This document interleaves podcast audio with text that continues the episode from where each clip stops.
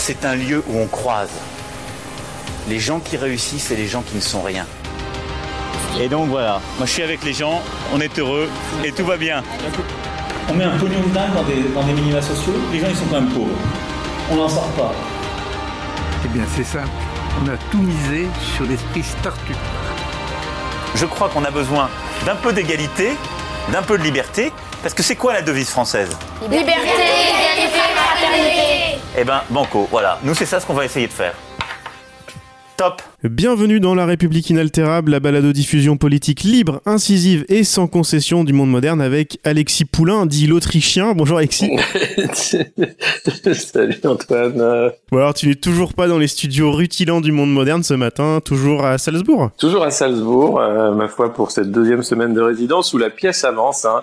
Et alors aujourd'hui, un petit clin d'œil, on est euh, le 10 décembre, c'est la journée des droits de l'homme. Il faut savoir que un certain 10 décembre, euh, il y a quelques années de ça, c'était en 2007, le guide, Muammar Kadhafi, arrivait à Paris à l'invitation de Nicolas Sarkozy pour quelques jours de visite culturelle. On va en parler dans la pièce, bien entendu. C'était juste pour euh, rappeler voilà ce petit moment de, de lune de miel entre deux leaders du monde libre. Et tu vas peut-être avoir intérêt à rester au vert quelque temps euh, en Autriche, on en reparle un petit peu plus tard dans l'émission.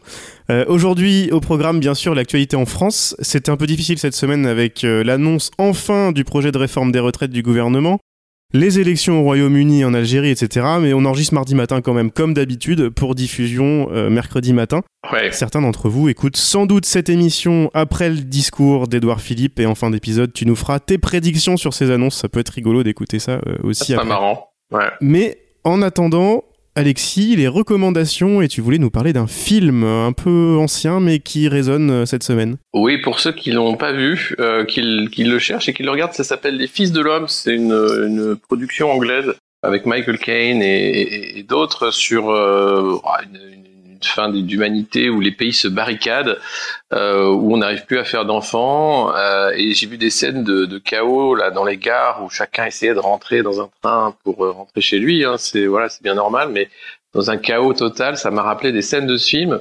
Il y a une scène à la fin notamment qui est incroyable, un- une scène qui est tournée en, un bloc dans un camp de migrants notamment, et aussi pour bah, rappeler que portes de l'Europe, là en Grèce, hein, sur l'île de Lesbos, on a euh, un camp de migrants où les enfants essayent de se suicider, où il y a des violences euh, sans nom parce que c'est 15 000 personnes dans un camp qui est euh, prévu pour euh, 3000 maximum, avec Médecins sans frontières qui essaye de faire ce qu'il peut, avec un seul policier pour gérer ce qui est ingérable. Alors on peut faire des grands discours, hein, Madame von der Leyen, et dire que l'Europe se prépare aux enjeux climatiques de demain et tout, mais il faudrait peut-être commencer euh, par euh, revoir la politique migratoire, et notamment cette euh, façon de cacher l'horreur que sont ces camps qui n'ont rien à envier au camp de Trump euh, à la frontière mexicaine. Je me souviens très bien de ce film, notamment la deuxième moitié, moi qui m'avait fortement marqué, notamment la scène dont tu parles. Et ça me fait penser aussi à certaines scènes dans Les Furtifs de Damasio, qui est sorti cet été, dont j'avais parlé un petit peu. Dans le monde de Damasio, euh, donc dans, dans, dans 20, 25, 20, 20, 30, 20, 30 ans, les manifs sont en fait des coups de com uniquement. Donc euh, les policiers et le pouvoir fait tout pour surtout euh, qu'il y ait le moins de violence possible, ou en tout cas qu'on les filme pas. Euh, et surtout qu'il n'y ait pas de mort. Donc c'est une espèce de, de gagne-terrain euh, médiatique euh, et c'est assez intéressant de lire ça. euh. Alors évidemment, Damasio se base sur de l'observation. Il a notamment beaucoup, il est notamment beaucoup allé voir ce qui se passait à Notre-Dame-des-Landes de- pendant quelques années. Mais c'est une évolution qui est pas pas si lointaine que ça.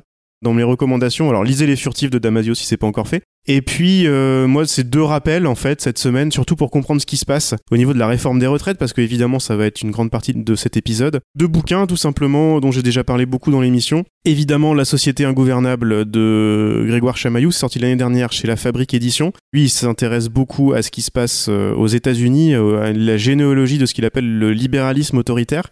Et puis euh, La guerre sociale en France de Romaric Godin qui est sorti il y a quelques mois. Très inspiré par, euh, par Chamaillou et qui nous explique pourquoi ce libéralisme autoritaire jusqu'à l'élection d'Emmanuel Macron était là insidieusement en France, mais grâce euh, sans doute beaucoup aux mouvements sociaux. Les Français ne sont pas dupes et ne sont, pas habitués à se faire avoir. Tous ces mécanismes néolibéraux n'arrivaient pas à se mettre en place jusqu'à ce qu'il appelle cette guerre sociale en France. Et le sous-titre, c'est aux sources économiques de la démocratie autoritaire. Rien que dans le sous-titre, on voit la filiation avec euh, le libéralisme autoritaire de Chamaillou. Euh, c'est chez La Découverte, voilà, et la transition est toute trouvée, c'est aussi pour ça que je les ai pris. On passe à la pipe de la semaine. Quand je vois parfois des simulations qui sont faites, il y a des journaux qui en ont sorti, c'est de la pipe complète, hein. C'est de la pipe complète, hein. Je sais pas si tu te souviens, Alexis, quand on avait discuté de mon livre sur la Startup Nation il y a quelques mois, tu m'avais demandé pourquoi j'avais commencé par raconter la visite d'investisseurs américains en décembre 2018, en pleine crise des Gilets jaunes. Ils avaient été reçus en grande pompe à Station F, mais surtout à l'Elysée, par un président qui se planquait des Français Mhm. à ce moment-là. C'était juste avant ces annonces, euh, tu sais, où il avait filé euh, 10 balles et un mars aux Gilets jaunes en se disant ça va, ils vont être contents. Ouais. Euh, la cellule d'investigation de Radio France a montré aussi l'année dernière comment notre président ne voulait pas réformer l'ISF dès sa prise de fonction, parce qu'il a quand même un petit peu de sens politique et il savait que ça nuirait à son mandat, mais il s'est vu obligé de se dépêcher. Et rapporter tout ça, c'est vite se faire traiter de complotiste, mais pas de chance avec cette réforme des retraites, euh, rebelote. Une coupure de, du canard enchaîné d'il y a deux ans est ressortie ces derniers jours, je m'en souvenais pas. Euh, à peine élu à l'Elysée, euh, Emmanuel Macron avait déroulé le tapis rouge à BlackRock, le pire de la finance casino. Et l'article raconte ce qui s'apparente euh, à des euros de concours hein, pour nos ministres de la République devant Larry Fink et ses sbires au sein même du palais présidentiel. Et pas de bol encore, Jean-Paul Delevoye pris par la patrouille cette semaine, il a malencontreusement oublié de déclarer une fonction d'administrateur d'un institut des assureurs. Alors, sur les chaînes d'infos en continu, ça passe crème, sur France 2 aussi, mais euh, bon, ça va, on commence à avoir compris là, non Euh, Qu'est-ce que tu as pensé de toute cette, cette séquence pour parler comme les communicants de la Macronie? Alors c'est une séquence qui montre combien ils sont à poil. Euh, J'avais dit euh, ce qui m'a le plus frappé, c'est de voir qu'ils ont sorti Henri de Castries, euh, ancien PDG d'AXA, euh, administrateur des HSBC, une grande banque euh, frauduleuse, euh, patron du Bilderberg depuis quelques années. Euh, Young Leader en 94, euh, qui Young Leaders, on en connaît d'autres. Hein. Il y a Emmanuel Macron, Édouard Philippe, euh, Bruno Le Maire, il me semble. Euh, et, et- de le voir invité par François Langlais, que, que lui-même avait lui invité au Bilderberg en 2017, il me semble, pour euh, parler de tout et de rien, hein, un peu ce qu'ils aimaient, euh, puis toucher un peu comme ça de la retraite. Non, ils sont mal préparés, le gouvernement, quand même. Ce qu'ils font, c'est quand même pas super bien. Enfin, il y, a, euh, alors évidemment, il y a, aucun complot. Il y a juste un, entre-soi de l'argent qui fait que euh, on parle toujours avec la même voix, euh, quel que soit euh, après euh, le, le déguisement qu'on prend, euh, pour dire qu'il n'y a pas d'autre solution, que c'est bien pour la France, c'est ça qu'il faut faire, que vous n'avez pas compris, on va vous faire de la pédagogie. Euh, et les gens qui font de la pédagogie, c'est toujours les mêmes, hein, c'est ceux qui travaillent pas ou peu. Euh, de le voir, euh, il est bénévole hein, dans son institut de de l'assurance, mais par ailleurs, euh, il a été euh, président d'un think tank HEP hein, pour euh, le futur de l'éducation. Euh, et là, il était payé 5000 euros par mois à rien faire. Il a pondu un papier euh, pour 5000 euros quasiment net par mois. Euh, et il y a, ce monde des think tanks qu'il qu'il faudrait regarder euh, et des instituts, des faux instituts, qui permet au premier de cordée d'avoir toujours une rente euh, avec un emploi fictif de préférence euh, en attendant des postes à responsabilité ou prestigieux. Euh, ça, on le retrouve. C'est le cas de, c'était le cas de Sylvie Goulard, payée par l'Institut Berguen, pareil, 10 000 balles par mois pour pondre 15 pages de rapport tous les deux ans. Euh, enfin, vous, vous en retrouverez un paquet. Euh, et, et ça, euh, alors on critique hein, euh, les comités théodules de la République, en disant que ça coûte très cher. On en supprime. On supprime d'ailleurs l'Observatoire de la pauvreté. Tiens, ça tombe bien. On supprime euh, la mission sur les sectes. Oh, bah, ça tombe bien aussi. Euh, on supprime des trucs. Oh, mais vous savez, ça, ça pompe pas beaucoup de rapports, ça fait rien. Mais ces instituts privés, ces think tanks privés qui sont, alors là, c'est de la pipe hein, pour le, le cas de le dire. Euh, bah, c'est privé, donc ils ont tout à fait le droit, euh, dans cet entre-soi, de filer un petit chèque aux copains en attendant qu'ils soient nommés. C'est euh, la maladie de la République, euh, parce qu'après, Delevoye va faire des grandes leçons sur l'endurance au travail, sur le sens du devoir, sur le sens de l'effort, sur ce que doivent faire les Français pour sauver ce système au bord de la faillite. Euh, mais lui, il s'en fout. Il est déjà à la retraite, il cumule son salaire de, ministre, et comme tu dis, il démissionne de sa fonction euh, bénévole en, soulignant bien qu'elle était bénévole, hein, donc euh, c'était vraiment pour faire plaisir aux amis. La réalité, euh, c'est que derrière, c'est du networking, c'est un réseau, alors networking, thème, thème chéri de la, la Startup Nation, euh, mais c'est un réseau de l'entre-soi qui permet de, de tenir les troupes et de dire, t'inquiète pas, il- celui-là va rester fidèle, il fera pas défection. Un networking en mode agile pour faire, pour faire du team building, quoi. Ah, euh, complètement. Bah d'ailleurs, tu, tu regardes, euh, j'ai- retweeté un truc ce matin de, euh, de, de- du groupe euh, Jean-Pierre Vernant sur le, le, le- le bullshit bingo de l'HEP, le think tank de, de Delevoye, c'est phénoménal. Les mecs, tu dis, mais ils ont, ils ont, ils ont utilisé une, une intelligence artificielle faible pour créer le bullshit bingo tellement c'est vide et ça veut rien dire. Mais ils sont très fiers hein, sur l'innovation dans l'éducation, c'est génial.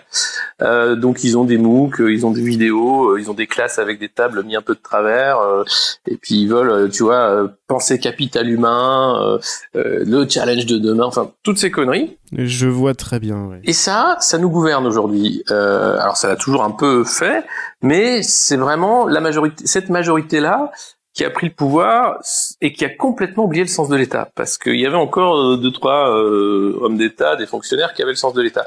Là, on a affaire à des investisseurs, à des aventuriers, euh, à des amoureux de l'argent et du lobby qui n'ont aucun sens de l'État. Euh, et qui font la leçon à longueur de, temps, quoi. Et, et c'est plus possible. Et, et alors, moi, ce qui, ce qui m'attriste, c'est qu'effectivement, on est, on est une minorité à, à voir le, le théâtre hein, et à voir qui, sont nuls euh, et qui sont leurs costumes euh, sont déchirés, mais euh, avec bah, le, matraquage, la reprise en main de, des chaînes publiques d'information qui viennent des chaînes d'État. Et, la façon dont, les journaux et la presse oligarchique traitent l'actualité, la majorité des Français s'informent peu et quand elle s'informe, eh bien, elle a l'impression que on a affaire à, des gens qui sont euh, très sérieux aux manettes, euh, qui, savent de quoi ils parlent. Euh, vous avez Eric Vors qui ressort là encore pour parler de pourquoi la réforme de retraite, il faudrait quand même un peu la faire. Encore un mis en examen qui est en train de parler dans la presse, comme dit François Bayrou, mais qui n'est pas mis en examen de nos jours, c'est vrai, c'est un truc de dingue ça, qui, ne l'est pas. Donc c'est un moment, c'est tout ça tourne à, vide, mais ça tourne bien vite parce que c'est un vide organisé, quoi. Et puis, euh, et puis, bon, bah, tant qu'on n'est pas touché, impacté, ces réformes-là, elles font mal aux enfants euh, et encore plus aux petits enfants euh, de, de, de, nous, de, de, de, notre génération et de celle d'avant même. Euh, donc c'est pas grave, on, on, peut accepter cet effort. C'est pas nous qui allons en chier, quoi. Ouais, et c'est ce que je disais euh, la semaine dernière, je crois, euh, c'est en train de péter un peu au Chili, en Hollande, tout ça, à cause de ces réformes des retraites. Bien sûr. Et ça pète, euh, comme tu dis, ça, ça, ça, pète à retardement parce que ça commence à impacter là, 20 ou 30 ans après. C'est-à-dire que il le, le, n'y a pas de complotisme là-dedans, c'est que les marchés financiers ont besoin de retrouver des nouveaux marchés de la dette de manière perpétuelle. Sinon, c'est l'effet bulle et ça pète. Là, vous avez une manne incroyable qui leur échappe, 320 milliards, voire plus, qui sont les, les, retraites à la française. Il faut absolument faire tomber ce système. Euh, et, et c'est tout ce qu'ils veulent. Et vous avez, euh, euh, alors dans, dans, la même droite ligne de, de cette débilité-là, Thierry Breton, tout juste nommé à Bruxelles, euh, qui dit euh, Bruxelles comprend l'importance de la réforme des retraites. On ne sait même pas ce qu'il y a dans cette réforme. Et, et, voilà. Et Breton, il est nommé pour ça. C'est encore. Alors parlons-en. Conflit d'intérêts sur pattes. Euh, le mec est, allé dans tous les comités théodules possibles. Il, est même dans le groupe LVMH pour assurer euh, l'héritage de Bernard Arnault à ses enfants. Enfin, voilà, voilà à qui on a affaire. Je veux dire, c'est l'ancien régime. C'est l'ancien régime. Alors revenons sur Terre un petit peu. Le mouvement, beaucoup de monde jeudi, ça a continué depuis. Il y a eu des manifs euh, hier. Euh, on peut pas juger de leur impact puisque bah, hier c'est aujourd'hui, si vous avez bien suivi. J'ai fait un tour à la manif de Rennes euh, jeudi. Il y avait énormément de monde. Même des je suis même tombé sur des enseignants du privé. Enfin, pas mal de, de choses assez étranges. Et bien sûr les sapeurs-pompiers qu'on a vu en tête de cortège à Rennes, mais qu'on a vu dans nombreuses villes. Euh, c'était comment le cortège de Salzbourg, Alexis? Ah bah, Salzbourg, c'était crampouze, donc c'est des gens qui se déguisent en diable, enfin en, homme des bois avec des cornes et des peaux de chèvre et des, cloches, qui sont là pour punir les enfants qui étaient passage. Et donc ils foutent des coups de bâton euh, aux touristes qui les regardent. Et il y en a plein dans la ville. C'est assez festif. Puis après, bah, on boit du vin chaud et euh, et on boit de la bière, puisqu'on est en Autriche. Plus sérieusement, qu'est-ce que tu as pensé de ce que tu as pu en entendre des cortèges français? Bah, c'était c'était euh, c'était fort, c'était une, mobilisation euh, forte compte tenu de la difficulté à mobiliser les gens ces derniers temps. on voit bien que là, il y a beaucoup de monde. je crois que les chiffres officiels faisaient état de 800 000 hein, pour la police, donc on peut on peut aller bien au-delà. dans des petites villes on avait plus de 10 000, 20 000 personnes, 30 000 personnes. Euh, clairement, euh, tout le monde était, était là. Et puis, bah, évidemment, à Paris, euh, le préfet allemand n'a pas pu s'empêcher de lancer les lacrymos dès qu'il pouvait et, de, et, de, cibler les journalistes. 25 journalistes quand même qui se sont fait tabasser, arrêter, empêcher de, de faire leur devoir d'informer. Euh, ce que tu disais sur les manifs hein, et la guerre de l'image, c'est qu'à un moment, euh, euh, on, en, on, en, arrive à avoir un sénateur, euh, Monsieur Grand, qui est prêt à faire un amendement dans la loi anti-haine de, de, Madame Avia pour, pour interdire ou pour punir de 15 000 euros d'amende tous les gens qui prendraient ou diffuseraient des images de policiers sans leur avoir demandé leur avis. Voilà. Euh, donc il va falloir euh, demander si le monsieur avec son Rio est d'accord pour qu'on le filme en train de, tabasser quelqu'un à terre, comme on a vu ces images. Hein. Je vous en rappelez, c'est ces deux, ces deux policiers habillés en noir avec ce brassard rouge qui, qui ont tabassé euh, un mec à terre et puis qui sont partis en courant. Euh, donc, c'est, on ne sait pas pourquoi. Alors, c'est toujours les, mêmes phrases. Hein. Oui, mais c'est sorti du contexte. Oui, mais euh, on ne sait pas pourquoi. Non, on sait que ben, on tabasse pas quelqu'un à terre en se barrant en courant. Ça s'appelle maraver. Ça, ça s'appelle pas euh, le maintien de l'ordre. Euh, donc, euh, quelques quelques bases comme ça à rappeler. Hein, visiblement, puisque le préfet a du mal à, rappeler ça à ses troupes euh, et à son camp. Euh, donc voilà, c'est malheureux de, voir ça. Et puis le Monde qui sort cet article qui corrobore tout ce qui a été dit par les manifestants et par euh, nous aussi qui travaillons sur les violences policières depuis le début des, Gilets jaunes en disant oui, la, doctrine du maintien de l'ordre a été de faire mal volontairement de mutiler. Ça, c'est pas, c'est pas, c'est pas normal. Du coup, enfin, moi, je comprends pas en fait que euh, il y, ait pas plus de, colère encore euh, euh, vis-à-vis de, ce pouvoir euh, de la violence. Quoi, c'est, c'est pas, c'est pas normal en fait. On, on vote pas pour ça. On n'est pas en démocratie pour ça. Ah oui, mais c'est pas des violences policières. Hein. On, a vu Madame Avia justement euh, sur le plateau de Mediapart la semaine dernière expliquer que tant qu'il n'y avait pas de condamnation, euh, elle pouvait pas appeler ça des violences policières, parce que quand même c'est la violence légitime, euh, etc. On, a, on connaît le, on connaît l'argument. Ouais, on n'a on a pas le droit d'utiliser ce terme. Christophe Castaner disait que non, non, il n'y a pas d'image de violence policière non plus, et qu'on n'a pas le droit de, de, dire violence policière. non, non, c'est des choses qu'on n'a pas le droit d'utiliser. Mais enfin, faut arrêter les conneries, quoi. Et on dit quoi alors? Mais on dit dehors tout ça là, enfin les, les menteurs, les, les, les, Madame Avia et tout ça, mais faut arrêter quoi. Euh, vous vous rendez pas compte du mal que vous faites à ce pays? C'est plus possible quoi en fait d'entendre ça, de, de, de voir ces menteurs, ces, ces, gens dans le déni qui sont prêts à supporter en fait cette violence au nom d'un ordre économique euh, et social, mais qui n'en ont rien à faire en fait de l'humanité. Ben, c'est pas c'est pas c'est pas compliqué de comprendre qu'à un moment ça déconne et qu'il faut dire stop quoi. Là, on a l'impression qu'on pousse les curseurs jusqu'à voir jusqu'où ça peut aller, quoi. On sait où ça va. Il y aura un mort, ou plusieurs. Et tu as écrit un, un article là-dessus en fin de semaine dernière, que, que je conseille d'ailleurs à tous nos auditeurs s'ils sont pas allés le, lire, je le mets dans les notes de l'épisode. Euh, cet article et euh, tout le, le, reste de ton œuvre mmh. t'a valu d'être euh, cité euh, sur Twitter euh, par des exposés par des, des syndicats policiers. Raconte-nous là, qu'est-ce qui s'est passé? Bah ouais, le, syndicat indépendant des commissaires de police euh, a jugé que moi, David Dufresne, Gaspard Glantz, euh, Tabouaf euh, et un autre compte euh, Twitter qui s'appelle le Général étions responsables de la haine en fait anti-flic en France et qu'on l'alimentait. Et euh, moi j'étais le haineux, euh, les autres étaient incompétents, euh, enfin je sais plus, ils ont des termes mythos, euh, tout ce que tu veux. Euh, c'est un syndicat de commissaires de police qui tweet ça. Et moi je, je dis bah en fait euh, je dénonce les violences policières parce qu'il y en a, parce qu'elles salissent la profession et parce qu'elles sont dangereuses pour notre démocratie, notre république. J'ai jamais dit que tous les flics sont des salauds. Et je tiens à le dire ici dans le podcast, les gens qui disent ACAB, qui prennent les flics pour des cibles, etc., sont aussi des salauds. À un moment, ça suffit la guerre euh, contre les flics, quoi. C'est certainement pas ça, manifester. Et ça, je l'ai toujours dit. Or, eux, eh bien, ils prennent juste un petit bout de la lorgnette et ils disent Ah, mais Poulain ne fait que taper sur les flics et dire que les policiers sont nuls et que c'est les violents, que c'est des fascistes, etc. Non, je dis qu'il y a des barbares qui commandent et des barbares qui obéissent c'est pas l'ensemble de la police nationale qui fait du bon boulot au quotidien pour protéger les populations, pour lutter contre les trafics, etc.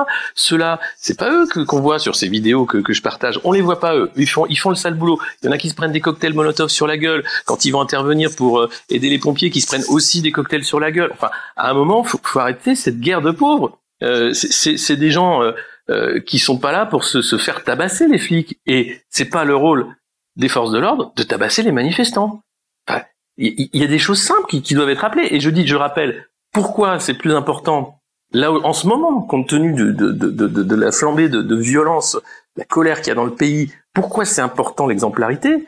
Parce que sans ça, tout le monde se sent tout permis. Et c'est l'escalade de la violence. Et que vous regardez, vous avez un code euh, de déontologie euh, de la police qui dit bien comment doit se comporter un policier. Il n'est pas du tout respecté ce code quand, dans, dans ces vidéos de la violence. Mais évidemment que majoritairement, et encore heureux, que les policiers font du bon boulot. Mais là, ce que je comprends pas, c'est que ce sont des commissaires de police, donc les personnels encadrants, qui vont de toute façon faire en sorte que, eh ben non, c'est le même discours que Castaner. Il n'y a pas de violence policière. Circulaire, rien à voir. Vous êtes avec nous ou contre nous. C'est du discours à la bouche. C'est cette histoire de camp, ça tient pas la route. On est tous dans le même camp. On est tous français. On est tous euh, dans, la, dans, la même république démocratique. À la Trump même, à la Trump même, la réalité n'est pas la réalité. Ouais, mais non, mais c'est Bush le, le, premier qui avait dit vous êtes avec nous ou contre nous, c'est-à-dire enlevons la complexité. Euh, donc, euh, si t'étais avec avec lui, ben tu tu t'étais d'accord avec la torture, t'étais d'accord avec Guantanamo, t'étais d'accord avec un paquet de trucs quoi. T'étais d'accord avec bombarder des populations civiles, voilà. Mais si t'étais pas d'accord, t'étais contre eux. T'étais, tu commençais déjà à être un peu un peu bizarre. Là, on est en train de rentrer dans, dans la même logique stupide d'affrontement. Je leur ai proposé de se rencontrer, de se parler là hier. Ah non, mais moi, je, j'aimerais qu'on se parle. Ils ont dit, oh, d'accord, faisons un débat. Bon, ils ont pas donné suite. J'espère qu'on va se rencontrer. Parce que la chance qu'on a, c'est, c'est qu'on est dans une démocratie, qu'on peut se parler, quoi. Éviter l'hystérisation, et notamment sur les réseaux sociaux. Mais pourquoi je dénonce ces violences? Bah, simplement parce que elles pourrissent l'image de la profession auprès de tout le monde. Et qu'elles ne devraient pas être soutenues, encouragées même, euh, par, par, par la hiérarchie. C'est tout. C'est tout. À un moment, faut arrêter, quoi. Ou alors, il y a un agenda caché, mais faut le dire. Ouais, je pense pas. Je, lisais cette semaine que c'était peut-être aussi parce que ça commençait à se fissurer du côté de certains policiers, justement pour les raisons que tu évoques, et que les, syndicats euh, font un peu front pour, euh, pour essayer de masquer ça, et voilà, ça, va peut-être finir par, euh, par fissurer. moi, ce que, ce que j'ai trouvé intéressant, c'est l'échange aussi que tu as eu avec eux sur Twitter et avec euh, Anne-Elisabeth Moutet, avec qui tu es sur, euh, sur Arte souvent, mmh, mmh. qui était assez intéressant. Et surtout, dans, dans, un des tweets, il répondait Des journalistes rapportent l'info objectivement. Alors, on est toujours dans cette histoire-là. rapporter l'info objectivement, c'est quoi? C'est interdire d'utiliser certains mots dans le journal de France 2 et, et lire le communiqué de presse de Delevoye en, en 10 secondes pour, pour son histoire de conflit d'intérêt et on passe à autre chose. Ça, c'est objectif? Bah c'est ouais, c'est objectif, c'est ce moment où, où, tu ne fais pas ton forcément euh, ton boulot. Euh, L'objectivité, elle, est encore une fois, elle dépend un peu de qui est qui est propriétaire euh, et, et, comment ça se passe une conf de rédac. Euh, mais on est objectif quand on dénonce euh, les manquements à la, au code de déontologie de, de la police. On est objectif. Euh, cette idée du contexte, euh, oui, alors certes, hein, parfois des vidéos sont, euh, t'as pas tout le contexte, mais ce moment-là où arrive le côté où tu fais, mais c'est vraiment trop là, qu'est-ce qui, peu importe ce qui s'est passé avant, personne mérite de perdre un œil, personne mérite de, de se faire tabasser au point d'en perdre des fonctions et d'être mutilé à vie. Bah c'est grave quoi. Donc euh, moi je partage pas tout et n'importe quoi. C'est un moment où euh, il y, a une réflexion euh, profonde, puisque là, c'est une faillite de l'État. C'est-à-dire que s'il n'y a pas de, de, de, de remise à, à l'ordre en disant mais c'est pas, on va arrêter parce que là, c'est, on, on, choisit euh, une route qui va nous mener euh, vers l'abîme, euh, bah, c'est le devoir de tous les citoyens de dire arrêtons. Enfin, moi, je, je suis pas d'accord avec ça. Moi, je veux manifester tranquillement. Je veux pas avoir peur. Enfin, il y avait encore, je sais plus qui, qui témoignait là en disant j'ai peur d'aller en manif euh, parce que c'est ça finalement le, le, le, but recherché. Surtout, ne descendez plus dans la rue. Euh, vous pourrez toujours signer des pétitions sur Internet. Vous verrez, c'est bien. Non, c'est la rue qui fait peur encore aux politiques, malheureusement. Et, et ben, la transition est toute trouvée. On passe rapidement au On vous voit de la semaine.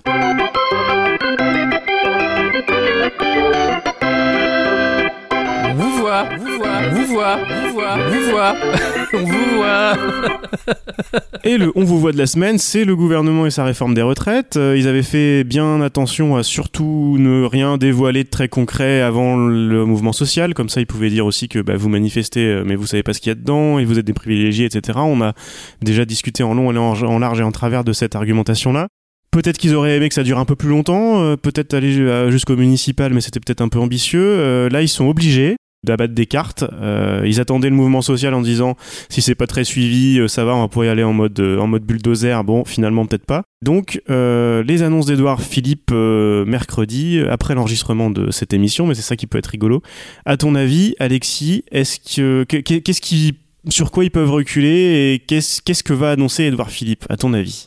Est-ce qu'il a de la marge de manœuvre? Peu. Il va dire que surtout on ne revient pas sur le point parce que c'est juste. Ça, on peut pas revenir sur le point. Ça, c'est la justice. C'est un, euro euh, cotisé, un euro dans la dans la poche. Ça, c'est soi-disant, ça c'est la théorie. Euh, que c'est euh, pour l'égalité hein, qu'on fait ça parce que ça suffit les privilégiés euh, qui sont en train de bloquer le pays pour leur alors il leur dira pas comme ça mais il y aura un, il faut absolument monter tous contre tous et puis parler des, des faux privilégiés que sont les gens qui travaillent euh, dans des métiers difficiles. Euh, il va évidemment parler de la pénibilité en disant non mais c'est vrai, il va falloir qu'on revoie un peu euh, la copie sur les métiers pénibles. Hein. Donc voilà. et puis bah, le monde qui change, hein, l'innovation, on peut pas faire sans, vous savez. Il faut vraiment vraiment qu'on change tout ça. Et, et puis il va appeler les syndicats à la table des négociations, j'imagine. la CFDT étant prête, hein, parce qu'elle est pour cette réforme de la retraite pas à point. Euh, donc voilà, ça va être euh, une sorte de, on recule pas, on garde quelques trucs et puis on verra. Et puis vous inquiétez pas pour ceux qui sont à la retraite aujourd'hui ou qui vont être à la retraite dans les 5 ans ou qui sont, enfin bon, tous ceux qui ont voté Macron de cet âge-là et, les autres qui sont pas, vous ça changera pas. Vous inquiétez pas, on va pas vous prendre dans la poche. Mais bon, vos enfants, vos petits enfants, ça, il va falloir y penser quand même un peu parce que ce, une fois qu'une réforme est faite, c'est dur de, de revenir en arrière. Ça met du temps, quoi. Donc euh, voilà, je pense que ça va être un grand moment de solitude euh, comme euh, comme on les aime. Ouais, donc tu t'attends pas à de grosses surprises et, rien qui va calmer le mouvement social et il joue il joue la montre toujours? Bah, toujours. L'idée c'est de toute façon Noël arrive, vous allez bien vous à un moment où vous aurez besoin de manger. Euh, continuer, hein, et puis si jamais ça commence à déborder, bah, on, montrera d'un cran la façon dont on vous tape dessus. Ah, la feuille de route est claire. Top